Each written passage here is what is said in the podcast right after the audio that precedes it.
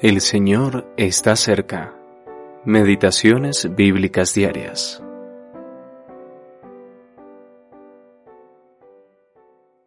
Al tercer día se hicieron unas bodas en Caná de Galilea, y estaba allí la madre de Jesús. Juan capítulo 2 versículo 1. Dejar obrar al Señor. Los primeros tres días del ministerio público de Cristo concluyeron con una fiesta de bodas, una bella figura de los goces del milenio y la paz venidera.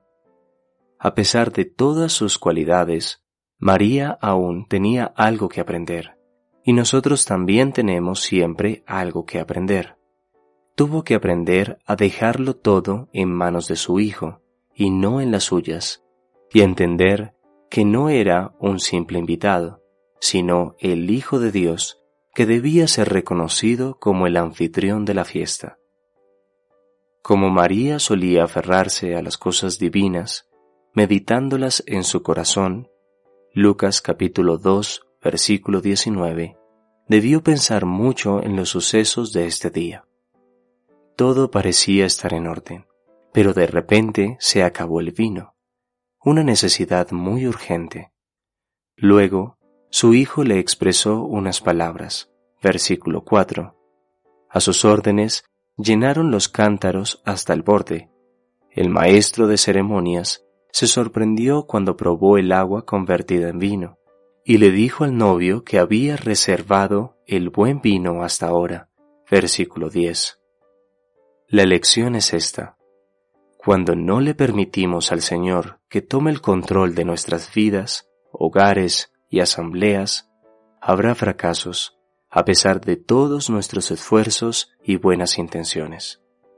Sin embargo, si dejamos que el Señor tome la iniciativa y nos sometemos a Él, haciendo lo que Él dice, el buen vino fluirá y veremos algo de su gloria. Versículo 11 y así podemos contemplar a Cristo en los siete milagros registrados por Juan, en sus siete yo soy, y vemos cuán grande es Él. Los comentarios adicionales de Juan a este hecho son bastante asombrosos. Después de esto, descendieron a Capernaum, él, su madre, sus hermanos y sus discípulos, y estuvieron allí no muchos días. Juan capítulo 2 versículo 12 vemos la gracia de Cristo descendiendo para estar con los suyos. Jesús quiere permanecer con nosotros, pero el mundo no estaba preparado para recibirlo entonces, y aún no lo está. Alfred E. Bauter